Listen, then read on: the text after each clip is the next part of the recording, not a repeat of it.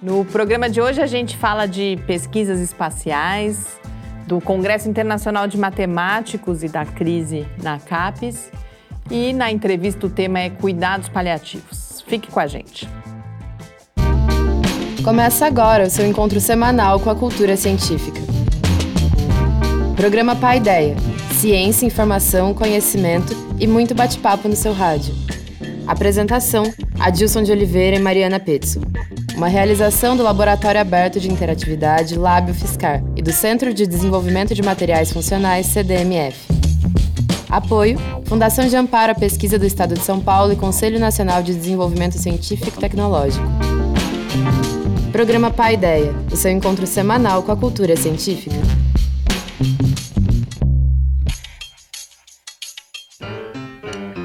Muito boa noite. A gente começa agora mais uma edição do Paideia, a primeira desse segundo semestre de 2018. O programa é uma realização do Laboratório Aberto de Interatividade da UFSCar, o LAB, e do Centro de Desenvolvimento de Materiais Funcionais, o CDMF. A ideia vai ao ar todas as terças-feiras, às 8 horas da noite, nas redes sociais, no site do Lab e também na Rádio Fiscar, em 95,3 FM para São Carlos e região, em www.radio.fiscar.br e pelo aplicativo da rádio. Para dar início a essa temporada, eu conto com a companhia do professor Adilson de Oliveira. Muito boa noite, é um prazer estar aqui de volta no Pai Ideia. Boa noite, Mariana. Boa noite a todos que nos assistem, nos ouvem. É muito bom a gente reiniciar o Pai Ideia nesse segundo semestre. Passou tanto tempo que não foi fácil eu escolher as notícias para a gente comentar aqui hoje. Mas um tema que a gente sempre acompanha de perto são as pesquisas espaciais e durante as nossas férias, as férias do Pai Ideia, a NASA, a Agência Espacial Americana, completou 60 anos e anunciou uma nova missão, então a gente vai falar um pouquinho sobre isso. Uh, o, a gente teve algumas notícias sobre os 60 anos da NASA e o Salvador Nogueira, na notícia dele, ele destaca alguns aspectos. Um de como, ao longo desses 60 anos, a NASA se tornou sinônimo de ciência de qualidade, mas também como uh, é uma das maiores fontes de, de ataques, de teorias da conspiração. Mas o que eu achei interessante também é que ele vai e destaca 60 momentos da NASA, então desde 1958, quando ela foi criada, a chegada do homem à Lua, só 11 anos depois, né, em 1969, uma série aí de outros, outras conquistas até esse momento. Como eu sei que você acompanha isso de perto, é um tema também que, que te interessa, que te encanta, eu queria que você falasse um pouco, claro, sobre os 60 anos, sobre o significado da NASA, mas também que momentos você te marcaram aí ao longo da sua vida dessa, das pesquisas realizadas pela NASA. Bem, eu acho que é, é, a NASA é um exemplo bem interessante porque ela surge naquele momento, talvez, do início e talvez chega até o auge da questão da Guerra Fria, a competição entre, na época, os Estados Unidos e a União Soviética. Né? Os Estados Unidos são surpreendidos pela União Soviética com o lançamento do Sputnik. Né? Então isso foi uma coisa bastante chocante ali na época, né? Ou seja, eles falaram precisamos correr atrás da, da Rússia, a Rússia, a União Soviética no caso na época. Logo em seguida ela põe o primeiro homem no espaço, então cria um desafio. E aí é bem interessante que quando ela é criada nesse, justamente nesse aspecto. Ela é criada por isso, né? Exatamente. Ela vai. É, era uma iniciativa que eles já estavam começando, principalmente a questão de desenvolvimento de jatos, alguma coisa. E aí volta mais para essa questão da corrida espacial, onde aí o presidente Kennedy coloca como grande marco o homem chegar à Lua até o final da década de 60. Né? Então foi muito dinheiro injetado e muita coisa foi desenvolvida. E aí é aquela coisa interessante. Né? É um desafio, era um desafio enorme fazer essa questão da conquista espacial e isso gerou muita pesquisa, muita tecnologia, muita coisa interessante. Né? E aí, ao longo da. De, já fazem quase 50 anos que, a, que o homem não vai mais à Lua, né? Mas ao longo desse tempo a NASA conseguiu de fato caminhar, se fortalecer e fazer resultados espetaculares, né? Eu vou destacar alguns que me que chamam a atenção, talvez, claro, o mais formidável, sem dúvida, é o homem chegar na Lua, né? Um feito é, muito grande que ninguém até hoje igualou, né? Isso é só uma obra da NASA. Todas as viões, é, viagens até a, a Lua foram feitas pela NASA, viagens tripuladas, outras é, Japão, China, a Rússia, a União Soviética já mandaram sondas para lá, mas chegar lá eu acho que isso é um grande feito. Eu acho também um feito extraordinário da NASA foi a missão da Voyager, lançada na década de 70, que foi pela primeira vez a grande exploração do sistema solar, nos trouxe pela primeira vez informações inéditas desses planetas gigantes, descobertas da Lua. Pela primeira vez a gente tinha fotos espetaculares desses planetas, então isso também ajudou a estimular muito o imaginário. Eu acho que isso também é um, é, é um, no, é um... O Salvador nessa lista ele vai vários desses momentos da nadação. A Voyager chega em tal lugar, a Exato. Voyager chega um pouquinho mais longe, porque ela realmente Exatamente. Longe, e a Voyager né? até hoje funciona, né? Até hoje a Voyager 2, ela foi programada para sair do sistema solar e ela vai, tanto a Voyager 2 como a Voyager 1, e até hoje manda informações sobre a parte externa do sistema solar. Então, isso sem dúvida foi um, um, um grande resultado da NASA, né? Revolucionou é, o nosso conhecimento do sistema solar, né? Eu acho que o telescópio espacial Hubble é outro grande feito, né? A astronomia, ela era uma coisa antes do Hubble e é depois do Hubble, né? Ou seja, você tem um, um avanço incrível com, com isso. A própria estação internacional é outro feito que não é só da NASA, envolve outros países, mas principalmente a NASA é um grande, é um grande feito, embora ainda muitas vezes se prometem grandes coisas com esses empreendimentos, né? E muitas vezes não atinge. Por exemplo, se falava muito de crescimento de materiais em gravidade zero, etc. Isso se mostrou que não, não tem tido grandes resultados. Ali sim você tem um grande espaço de pesquisa de como é permanecer no espaço, o ser humano, a vida, se comportar em gravidade, é, sem, sem ação da gravidade. Isso é muito que tem que aprender, muito que tem que fazer. Se um dia se imaginar uma viagem de seres humanos para outros planetas. Né? Então, esses são, são feitos é, é, importantíssimos. Né? E talvez um dos mais legais, que também acho que a NASA fez, foi aquele pouso em Titã, né? Da, da, da sonda Huygens, né? É, que, que, que, pousou em Titã, trouxe as imagens do, de, um, de um satélite do planeta. Também são resultados assim é, fantásticos, né? E, e, a NASA sempre está é, com essa missão audaciosa, né? Levando novas propostas, né? Como essa recente aqui que ela vai fazer um, pela primeira vez é, aproximar muito do Sol para entender os processos que envolvem o Sol, as estrelas, as missões a Marte, etc. Né? Figura-se a grande ida do homem a Marte. Se alguém vai conseguir fazer isso, vai ser a NASA. Isso sem dúvida por causa de toda a experiência e toda a trajetória já construída ao longo dessas seis décadas. Eu pessoalmente acrescento a Cassini nessa lista também, que foi algo que a gente. É a Cassini, justamente a Ognes, a né? era justamente. Era, foi junto com é, a. Exatamente, Cassini. era um pedaço é, que eu Cassini. pessoalmente me marcou muito as imagens de Saturno, a gente acompanha de perto. Então é, é algo que na minha lista também é, pessoal é, é importante. E você adiantou, a NASA enfrenta alguns desafios, um deles, inclusive, é levar os seus astronautas por conta própria para o espaço, né? Que desde que a gente teve o, o fim do uso dos ônibus espaciais. A, a, NASA depende da, da, da Soyuz para levar, inclusive, os astronautas para a Estação Espacial Internacional. Mas aparece, então, nesse momento, essa missão que, quando o programa foi, for ao ar, nesse momento a gente ainda não sabe se ela foi bem sucedida, mas o lançamento está previsto para o dia 11, que é o sábado, antes do dia que o Pai Ideia vai ao ar. A gente espera que tenha dado tudo certo, que é o lançamento dessa missão Parker Solar Probe, que é uma sonda que ela está sendo anunciada como aquela que vai permitir ao homem tocar ou, ou a um artefato produzido pelos seres humanos tocar o Sol, porque é uma missão de sete anos que vai chegar ao mais próximo do Sol que já se chegou até hoje. Isso é 6,3 milhões de quilômetros da superfície, o que, considerando que a distância daqui até o Sol é de 150 milhões de quilômetros, é relativamente perto. E alguns desafios, você falava antes de, dos desafios tecnológicos que a NASA sempre tem que superar e que depois a gente acaba tendo desdobramentos para uso cotidiano nosso. Então, nesse caso, tiveram que desenvolver tecnologia para aguentar as altas temperaturas, claro, radiação.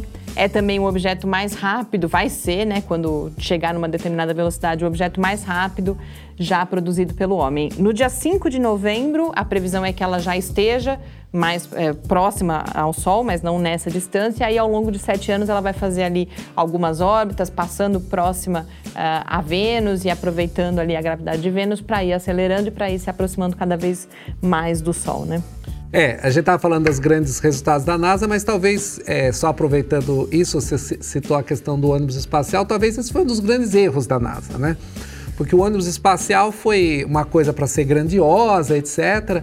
Mas ali tinha um erro estratégico. Ele tinha que fazer uma espaçonave que, ao mesmo tempo, tinha que levar com segurança pessoas para o espaço e, e, e, uma grande quantidade de carga. Então, isso que acabou é, complicando, levando então aquela tecnologia a ficar obsoleta. Infelizmente, duas, dois desses ônibus espaciais é, explodiram, matando os astronautas, né? ou seja, fazendo com que abandonassem isso aí. Talvez isso foi um dos, uns grandes erros da NASA investir nisso.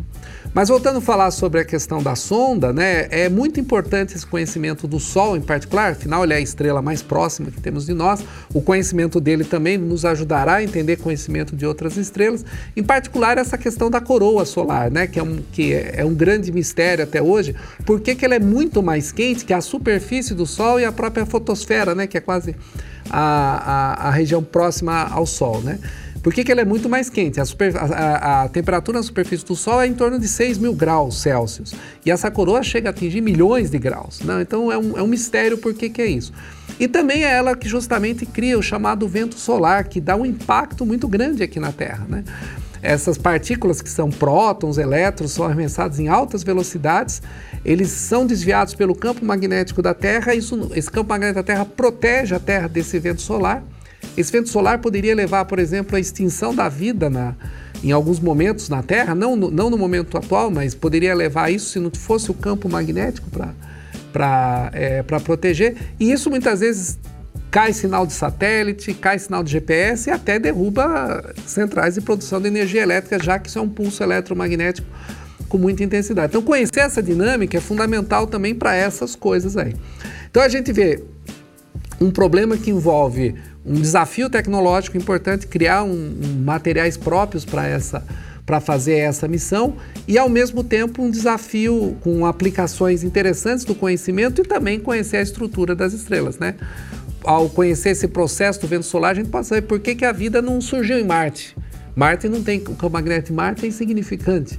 Então, por que, que isso, isso pode afetar? Nas luas de Júpiter, você tá, Júpiter tem um campo magnético muito intenso, ele desvia esse, esse vento solar de uma forma intensa. Será que isso proporciona vida ou não em Júpiter? Aliás, a NASA também está com uma ideia de fazer uma sonda descer em Europa, que é um dos lugares que pode ter vida aqui no sistema solar. Então, isso vai ser também um, um grande, mais um, um grande é, resultado aí. Esperamos que dê tudo certo. Um bilhão e meio de dólares né? Quando a gente fala justamente de investimento em ciência, um bilhão e meio de dólares para entender como funciona o nosso Sol, porque tem um alcance muito grande. Essas notícias já são um pouco mais antigas, mas nessa, nos últimos dias aí, nessa última semana, os destaques na mídia foram o Congresso Internacional de Matemáticos e também o alerta da CAPES sobre o corte das bolsas de pós-graduação sobre os quais eu falo na edição dessa semana de Mídia Ciência. Foi no dia 1 de agosto que começou no Rio de Janeiro o Congresso Internacional de Matemáticos, que é o maior encontro internacional da, dessa área. E dificilmente você não ouviu falar do evento, mas provavelmente não foi sobre o que ele representa para a matemática brasileira ou sobre algum trabalho que atraiu a atenção dos participantes e sim sobre a infelicidade do roubo da medalha Fields, que é conhecida como o Nobel da Matemática. Então, nessa edição da coluna, eu levanto algumas hipóteses sobre o modo como são contadas essa e outras histórias do universo científico. Mídia e Ciência. Resumo semanal comentado das principais notícias sobre ciência e tecnologia do Brasil e do mundo.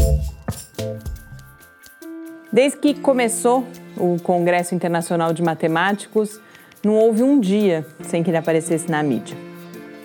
Já no dia da abertura, o matemático Marcelo Viana, que é presidente do comitê organizador do Congresso e diretor do Instituto de Matemática Pura e Aplicada, o INPA, declarou na Folha de São Paulo que a sua expectativa era que o Congresso colocasse a matemática na boca das pessoas divulgando e popularizando a disciplina. Para isso, o evento teve uma programação inédita de palestras de divulgação que abordaram, entre outros temas, as propriedades geométricas dos flocos de neve e as contribuições da matemática à arte. Infelizmente, a partir do incidente na abertura, qualquer assunto matemático que pudesse se popularizar a partir do Congresso foi ofuscado pelo furto da medalha e frequentemente também por uma lamúria vira-lata de que a gente não está preparado para receber ou não merece um evento tão importante. Além desse complexo de inferioridade e da atração da mídia pelo inusitado e pela tragédia, é preciso considerar também as dificuldades que existem na divulgação da matemática. O próprio Marcelo Viana também comentou como dois pesquisadores de áreas diferentes da matemática frequentemente não têm como compreender um o trabalho do outro. Comunicar o conhecimento científico geralmente já não é uma tarefa trivial. E, assim, falar do conhecimento mais avançado nas diferentes áreas da matemática pode se aproximar do impossível. Em parte pela própria natureza da disciplina e da sua linguagem, mas também por causa da formação matemática que a maior parte de nós, jornalistas inclusive, recebeu. Talvez por causa dessa dificuldade, quase todas as reportagens sobre o Congresso são muito mais relatos biográficos do que notícias sobre ciência. A gente ficou sabendo, por exemplo, da infância difícil de Kausha Bekar, o iraniano de origem curda que teve a medalha roubada. Dos outros três medalhistas desse ano, as notícias nos contam que o alemão Peter Schorzer o mais jovem entre eles precisou de só dois anos e meio para fazer a graduação e o mestrado. Que o indiano Akshay Venkatesh ingressou na graduação aos 13 anos e que depois, já como pesquisador, ocupou a mesma posição que o famoso John Nash. E que o italiano Alessio Figali só queria saber de jogar futebol até chegar no ensino médio.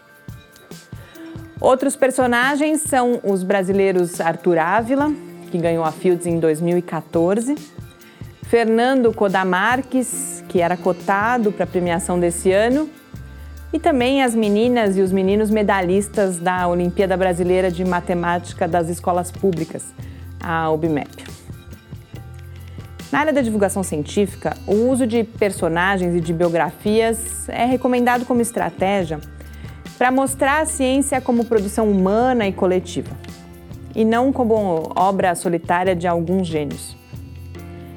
Mas a cobertura do Congresso Internacional de Matemática me parece que só fortaleceu a ideia de que Birka, Schwartz, Venkatesh e Figali não são gente como a gente.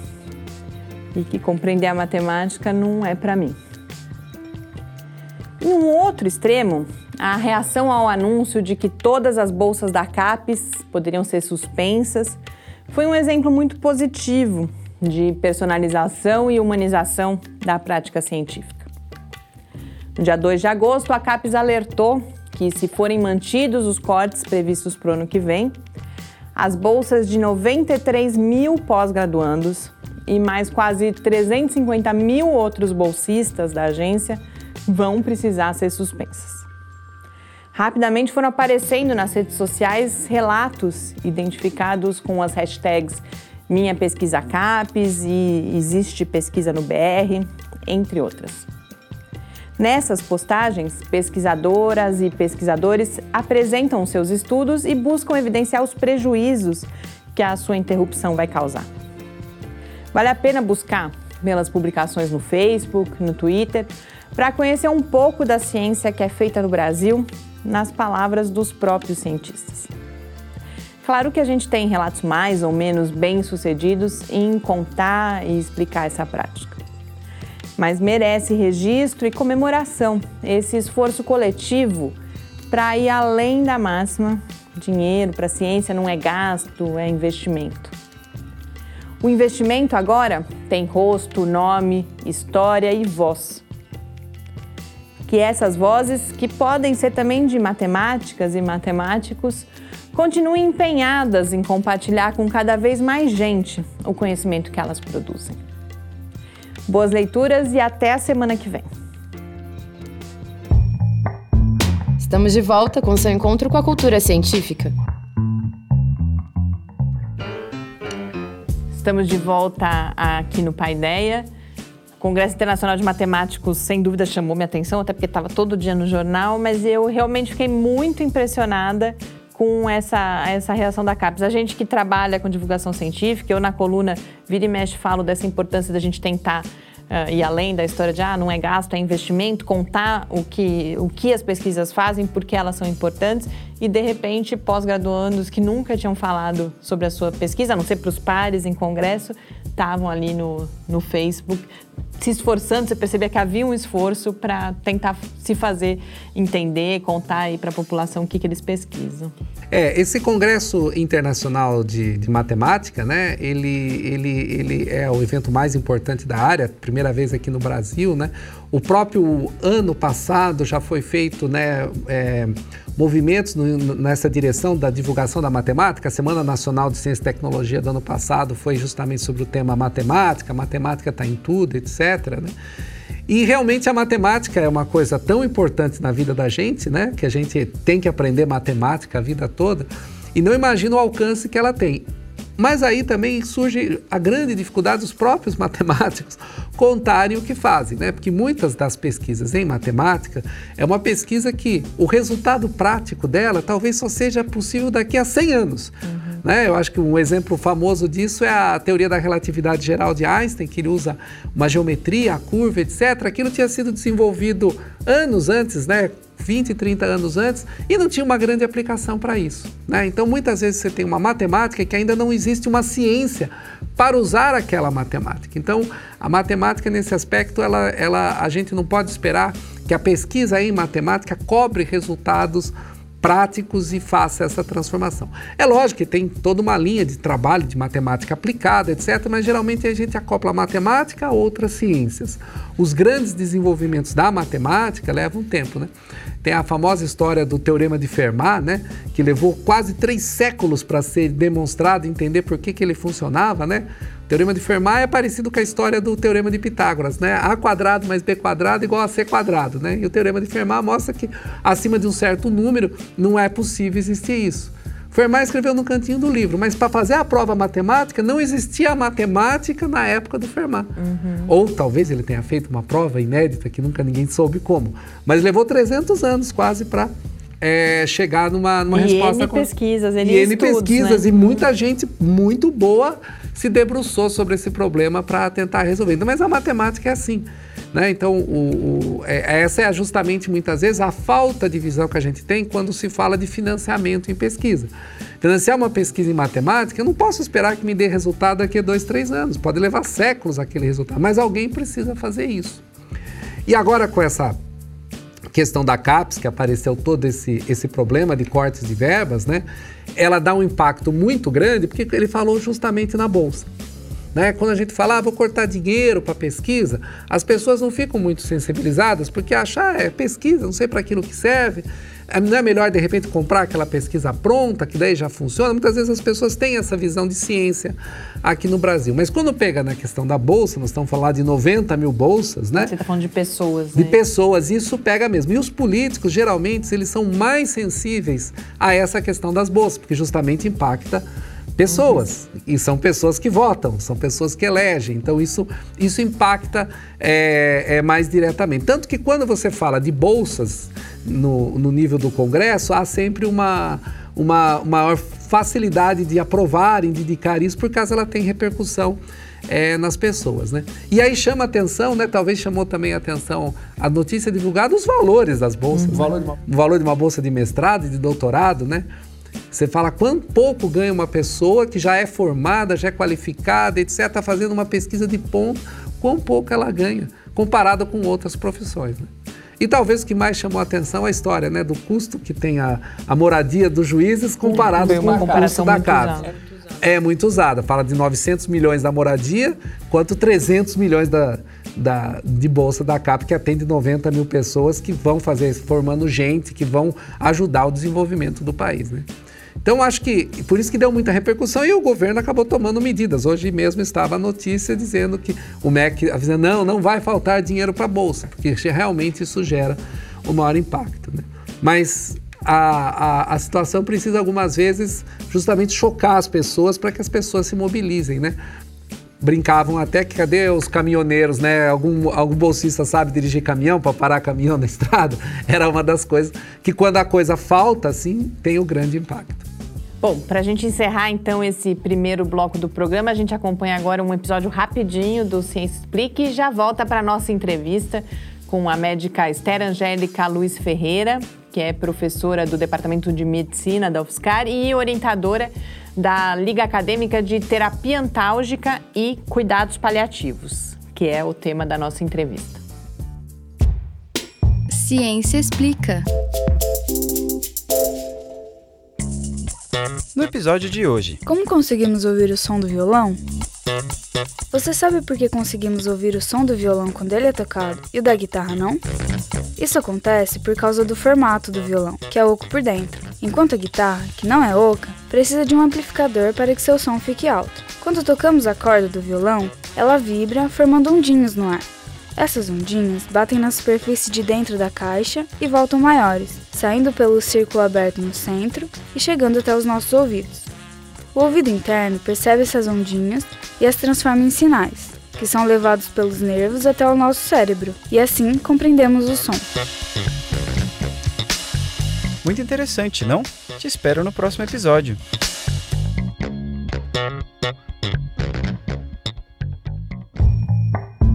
Estamos de volta com seu encontro com a cultura científica. Entrevista.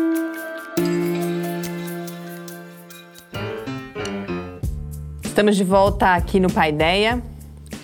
Hoje na entrevista eu converso sobre cuidados paliativos com a professora Esther Angélica Luiz Ferreira, do Departamento de Medicina da UFSCar. Esther, muito obrigada por você ter aceito o nosso convite, ter feito esse esforço para estar tá aqui conosco hoje no Paideia, falando desse que é um tema que a gente ouve cada vez mais, então acho que é uma oportunidade uh, importante para a gente dar mais informações sobre isso, né? Agradeço pelo convite, que é uma honra estar aqui com vocês. Queria que a gente começasse explicando um pouco, porque, como eu disse, a gente ouve falar muito, mas o que exatamente, do que a gente está falando quando a gente fala em cuidados paliativos? Me parece também que de uns tempos para cá a gente ouve falar mais, a área é recente, não é recente, é recente no Brasil. Você começasse dando esse contexto aí do que são os cuidados paliativos. A ideia do cuidado paliativo, na verdade, é um cuidado integral que a gente fala, né? Então seria um cuidado holístico dentro de um paciente que tenha alguma enfermidade grave que pode colocar é, em risco a sua vida. Então, assim, recente. É relativamente recente porque, assim, pediatria, por exemplo, que é a minha área, é, no Brasil, ela é especialidade desde 2009 só né? Foi o ano que eu me formei, inclusive. Então, assim, uhum. é recente, né? Tem nove anos. É, primeiro hospice pediátrico, que é uma casa especializada nesse tipo de atendimento, foi na Inglaterra em 82. Então, realmente é uma área bem recente. Mesmo no mundo a gente vê, Com né? Com certeza. Que... E você falou uh, da, da, descrição, então, uma enfermidade grave que pode colocar a vida em risco. Eu tenho a impressão que às vezes as pessoas ainda pensam, até por ser recente, não conhecer, serem poucos, inclusive os serviços, né? Uh, acham que é bom, aquele paciente que é impossível fazer qualquer outra coisa, é impossível você ter a terapêutica, então você vai ter os cuidados paliativos. Ah, ele está morrendo, é só transformar esse momento, oferecer mais qualidade de vida nesse momento. É só nessas situações ou é, é mais amplo do que isso os serviços de cuidado paliativo? Com certeza é mais amplo, porque assim a ideia é que a terminalidade, que seria esses pacientes que a gente enxerga, né, como no final de vida, a terminalidade é só um pedacinho do cuidado paliativo né?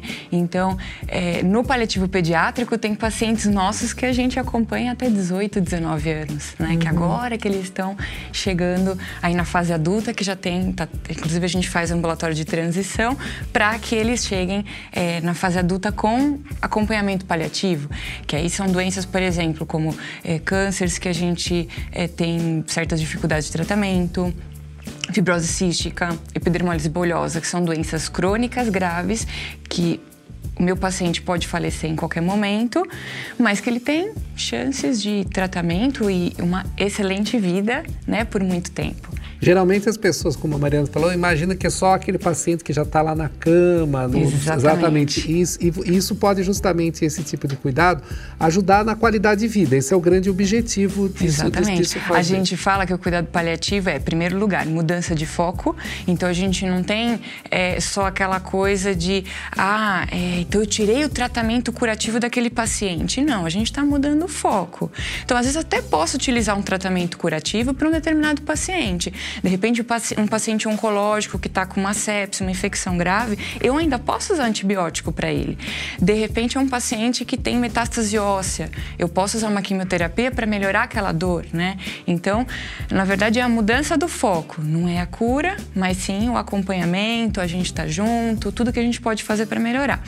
E outra coisa também que a gente diz é eu não quero que esse meu paciente viva, é, sei lá, 10 anos de uma forma ruim. Eu quero que, que, sei lá, de repente ele até, até vai viver mais por causa da qualidade de vida que ele tem. Uhum. Mas o pouco que ele viva, ou que ele viver, ele viver muito bem, que ele seja feliz, né? E a felicidade é tão relativa, né? Então essa é a nossa ideia. Por exemplo, no caso de eh, talvez a doença que mais chama atenção, o caso da AIDS, por exemplo, né? Sim. Isso é, é exatamente esse tipo de cuidado que se tenta Exato. fazer com, com, com o paciente para que ele possa viver com aquilo, que até hoje não há cura para essa doença, Exato. né? E ele possa viver, inclusive, ela não se manifestar de maneira profunda. Exatamente. Isso também acontece com crianças, quando elas nascem, a, ainda nascem crianças contaminadas com vírus, Sim, e isso acaba certeza. fazendo. A AIDS, né, ainda é um, uma das nossas doenças que a gente acompanha, assim como a fibrose cística, nessas doenças crônicas.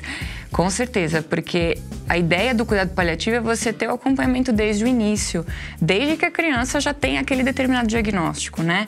E outra coisa também, a criança pode sair do cuidado paliativo. Então, uma criança que está em cuidado paliativo, né? E de repente chega um certo momento do tratamento, a gente fala: não, já está bem, não precisa mais da gente, agora está estável, está tranquila, acho que não precisa mais. Normalmente eles não querem sair, eles querem ficar com a gente sempre, né? Mas a gente, enfim, tem vários perfis de pacientes, com certeza. Por exemplo, isso se estende, quando, novamente falando de crianças, por exemplo, as crianças, geralmente criança tem câncer, por exemplo, leucemia, né?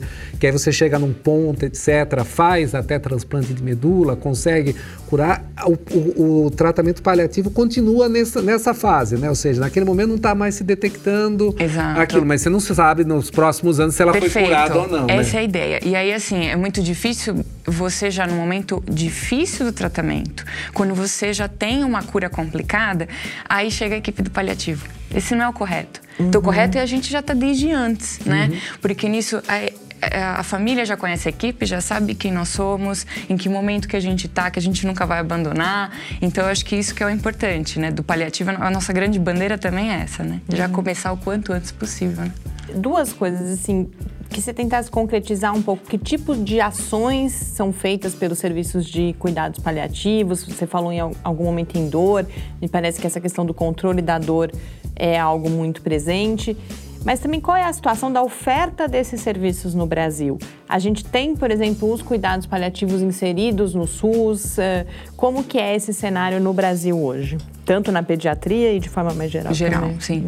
É, em primeiro lugar, assim, a dor, a gente fala muito de dor no paliativo, porque, na verdade, é um sintoma bem complexo, uhum. né? E a gente precisa, como paliativo como um todo, de uma equipe multi. Não é só médico, não é só enfermeiro, não é só TO, enfim, não é só fisioterapeuta, é uma equipe que trabalha com cuidado paliativo.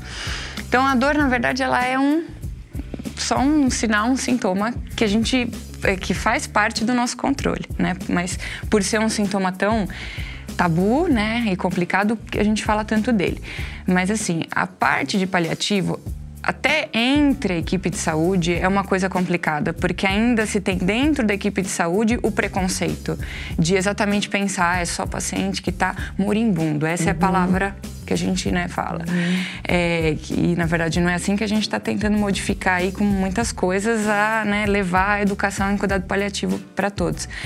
É, mas enfim, se a gente tiver uma boa educação desde o começo das graduações como um todo, o paliativo ele pode ser inserido em cuidado primário, secundário e terciário. Uhum. Então, desde o posto de saúde, aquela pessoa da farmácia que vai entregar medicação para aquele paciente, aquele é, auxiliar de enfermagem que vai aplicar a medicação. Então, assim, as visitas domiciliares. Então, na verdade, todo mundo pode fazer paliativo desde o básico, né? Todo mundo tem aquela ideia de que é só paliativista que faz cuidado paliativo. E não, é todo mundo, né? uhum. né? Então, um serviço geral, sei lá, um hospital secundário. De repente, uma criança que tem uma dor não está controlada. Ela pode ir naquele pronto-socorro que tem um pediatra geral que pode cuidar dessa dor, né? Uma convulsão, pode cuidar. E aí sim a gente tem o que a gente fala que é o terceiro grau, que é realmente quem é paliativista, que aí são condições mais complexas, né? Que aí até a morte está envolvida, plano de cuidados, enfim, aquela coisa mais e específica. A, e a relação com a família, que muitas vezes surge com isso, né? Que a família está de repente sempre naquela esperança que sim. resolva e vocês vão acompanhando muitas vezes um processo que tende a se deteriorar. Qual, por exemplo, está sendo o preparo dos novos médicos, etc., para lidar com isso? Né? Porque uma crítica que sempre fala é que ah, parece que o médico sempre só está preocupado com a doença e não com, e não com o doente. Né? Como é que é essa visão aí que você tem trabalhado, em, em particular, inclusive na formação dos nossos médicos aqui na Sim. UFSCar? É que, assim, é a minha grande bandeira, na verdade, né? Porque eu acho que é, não importa a área que você trabalhe, não é paliativista que tem que saber é, tratar esse tipo de coisa, né? Então, primeiro lugar, que eu acho que é o básico, é a gente saber comunicar as coisas, né? Então, ter um bom vínculo médico-paciente, família, isso é outra coisa do paliativo, você entender que não é só o teu paciente, uhum. né? É a família A dor muitas vezes é maior todo. é na família. Aí, nos pacientes pediátricos eu percebo, eles estão ótimos, mas as, a mãe e os pais chegam, não, ele ainda está com dor, ele não está se alimentando e o paciente está bem, né? Então, isso a uhum. gente percebe mesmo. Então, é muito mais o conjunto das coisas, né? E, e não só o médico, né? Mas como assim, o, o, agente de saúde como um todo, né, qualquer um que trabalha na saúde, precisa se entender um pouco como paciente e como a família, né? Uhum. Então, eu, é isso que eu tô tentando levar para a graduação. Inclusive, eu tenho uma liga que a gente faz exatamente esses estudos, né? Tem o coletivo de cuidado paliativo que é multidisciplinar, que a gente também faz isso com os alunos, que é basicamente estudar, discutir, entender e e aí eu acho que aprender a comunicar, especialmente as notícias ruins, eu acho que é o mais importante. Você inclusive tem uma pesquisa, tá conduzindo aí uma pesquisa justamente para verificar essa questão da comunicação de más notícias, tanto para no caso de pacientes uh, infantis, quanto de adultos e idosos. Você pode falar um pouquinho dessa pesquisa? Que, que, que estágio que ela está? O que, que você já pode perceber? Quais são os, os objetivos dela? A gente começa a coleta agora em setembro. Uhum. Então, a gente vai em todos os locais que são basicamente públicos, né? Então, é, as UPAs, os postos de saúde, Santa Casa. Então, a gente vai fazer entrevista com tantos médicos que mexem com adulto e idoso quanto os pediatras. E a ideia é a gente, é, não é criticar, né? É realmente entender quais são as falhas para a gente tentar saná-las. Né? Então, se tudo correr bem, até o comecinho do ano que vem a gente já vai ter bastante material com as entrevistas uhum. e aí com isso a gente colocar realmente políticas de sanar isso, seja na graduação já para os nossos médicos, quanto aproveitar esses médicos que estão com essas falhas e a gente é, fazer cursos, o que a gente conseguir fazer para melhorar, sem dúvida. E uma outra pesquisa que você faz também está relacionada com algo que o Adilson colocou e depois você comentou, que é justamente a percepção das mães em relação à, dor nos seus filhos.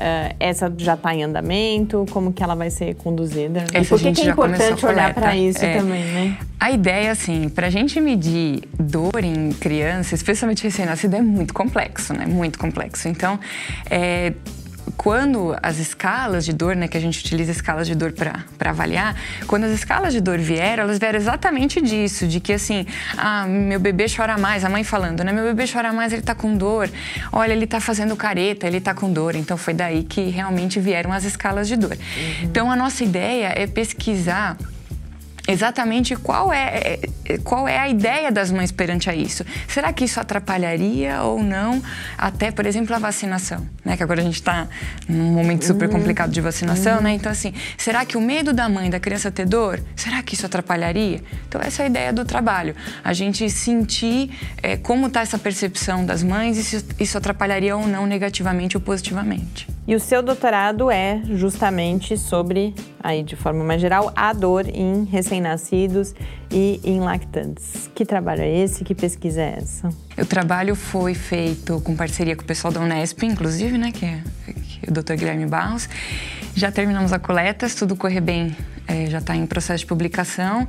E a ideia, na verdade, foi a gente comparar as vias de parto, porque a gente já sabe que o bebê sente dor, né? Acho que hoje em dia não temos mais dúvida. Até 20 anos atrás, 30, a gente ainda tinha dúvidas.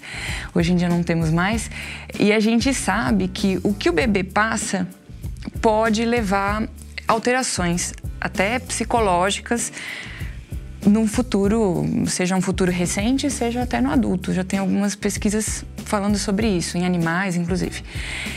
Então, por isso que a dor é tão importante. A ideia era é, a ideia é comparar o parto vaginal da cesariana, porque talvez é, uma, seja uma a, a via de parto seja uma forma de tratamento não farmacológico da dor também.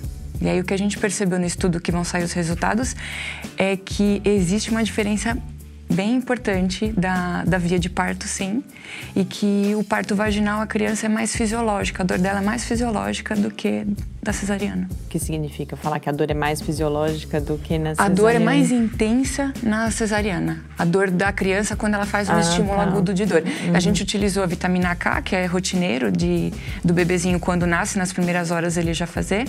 E aí a gente comparou com escalas e na cesariana as crianças têm mais dor depois desse estímulo agudo. A frequência uhum. cardíaca aumenta mais. Então realmente parto vaginal Nesse aspecto. Nesse aspecto, né? realmente é, é, a melhor escolha. É, e, e, aparentemente, para um leigo imaginar no primeiro momento, pareceria o contrário, né? Exato. Porque na cesariana alguém vai lá e tira a criança, parece que é mais fácil, etc. Exatamente. Do que o outro ah, processo. não tem dor, não vai apertar, ah, tá tudo bem. Isso, né? É. Mas é, o interessante é que assim, a gente pegou, a ideia foi exatamente essa. É, a gente juntou alguns estudos antigos, é, até alguns recentes, falando sobre é, endorfinas e tudo que são liberadas na criança no processo de trabalho de parto. E aí, essas endorfinas provavelmente elas devem ser uma proteção para a dor para a criança. Uhum. E aí, pensando que a dor é, o controle da dor para a criança é tão importante nessa fase neonatal para não ter repercussões no futuro, que a gente ainda não sabe exatamente quais são, né? Então, o parto vaginal realmente é muito mais positivo. A gente está falando agora de produção de conhecimento, né? Seu trabalho é uma produção de conhecimento importante em relação a essa questão da dor. Antes a gente falava da importância da formação dos profissionais, não só médicos, inclusive, né? Para que uh, estejam preparados para lidar nessa perspectiva dos cuidados paliativos. O cenário no Brasil hoje, você tem já universidades e, e centros de pesquisa e de formação estabelecidos? Como, o que, que você vê como grandes desafios, por exemplo, para a formação desses profissionais no Eu Brasil? acho que o grande problema é a graduação. A gente ainda não, assim, são pouquíssimos os lugares no Brasil que estão conseguindo colocar o cuidado paliativo como obrigatório na graduação. Graduação em medicina, você está falando especificamente, isso. né? Mas é, como, gente, como, eu participo também do coletivo, que a gente acaba mexendo né, com, com a parte multi, os professores de diversas áreas, todos têm essa mesma dificuldade. A gente realmente tem dificuldade de colocar na graduação, que já é a base, de onde esse profissional já vai vir com essa cabeça diferente, com essa ideia diferente do cuidado holístico do paciente, seja em paliativo ou não, uhum. né? O profissional de saúde tem que ter esse cuidado holístico, que é o que a gente realmente bate na tecla, né? Uhum. É, agora, sim, em termos de pós-graduação, no adulto, hoje em dia, pode-se fazer pós-graduação em cuidado paliativo, já tem alguns locais no Brasil.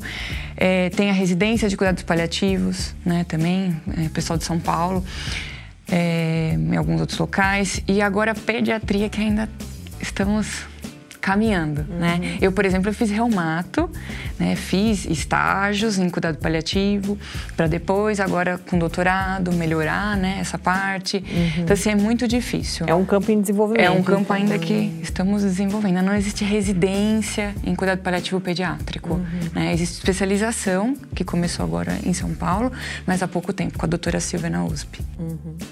E aí, falando daqui especificamente, você orienta a Liga, então, de terapia antálgica. Acho importante a gente esclarecer o que, é, porque a gente fala terapia antálgica, é. falou de dor, e não falou o que, é a terapia antálgica, que eu imagino que é essa terapia de controle da dor, não? Perfeito. Uhum. A gente uhum. fala terapia antálgica no sentido de ser uma coisa mais é, abrangente, né? Porque quando a gente fala, ah, é tratamento da dor, não é só isso, né? A terapia uhum. antálgica cuida tanto da parte do tratamento farmacológico como do não farmacológico, uhum. que aí a gente tem mil coisas, né? Fisioterapia, musicoterapia, é, acupuntura, enfim. Uhum. Então a gente fala terapia antálgica como uma coisa mais abrangente. E aí tem a liga, então, a gente tá, quando a gente grava, a gente tá às vésperas de um simpósio que vai ter acontecido já na terça-feira, quando o programa for ao ar, que já é, é, é o que? A quinta edição, né, do, do, do simpósio? Terceira edição Terceira do edição, simpósio. É, já no, mas já é uma coisa que tem uma tradição. Isso. Qual é o objetivo uh, de você estar tá fazendo esse trabalho aqui na UFSCar e quais têm sido as repercussões? Como que você percebe a recepção desse trabalho, tanto na Liga quanto o simpósio, que está intimamente relacionado à atuação da Liga? O simpósio, na verdade, é a ideia da gente dar aquela sementinha, né? Então, uhum. começar. Quando a gente fez o primeiro há dois anos atrás, a ideia realmente foi é, tentar plantar sementinha para as pessoas começarem a olhar um pouquinho diferente. E hoje a gente percebe que, assim, é, né, faltando uma semana para o simpósio, a gente já está com 80 inscrições. Então, foi mais do que os outros anos. Então, isso é muito legal para a gente. A gente está vendo que a sementinha está crescendo, né? Uhum. E a Liga, na verdade, surgiu com a ideia de que eu sempre gostei dessa parte, junto com alunos que começaram a vir com essas dúvidas. Nossa, mas eu estou vendo paliativo, isso e aquilo, e a gente se juntou. Realmente, para estudar, a ideia é estudar, sanar ainda esse problema problema da graduação que a gente tem, né? E quando a gente fez a liga, a gente achou assim, ah, imagina, não vamos ter alunos, ninguém vai querer, né? Por ser um tema tão tabu. E no final das contas, todos os anos a gente tem de 20 a 30 alunos que estão participando sempre com a gente. Parabéns pelo trabalho, nosso tempo aqui acabou, mas eu acho que foi uh, muito importante essa oportunidade da gente compartilhar uh, tanto o seu trabalho quanto todas essas informações sobre cuidados paliativos. Muito obrigada, Esther. Eu que agradeço a oportunidade. Eu conversei com a professora Esther Angélica Luiz Ferreira, que é do Departamento de Medicina da UFSCar e coordena a Liga Acadêmica de Terapia Antálgica e Cuidados Paliativos. Spaideia agora fica por aqui. A gente volta na próxima terça-feira, às 8 horas da noite.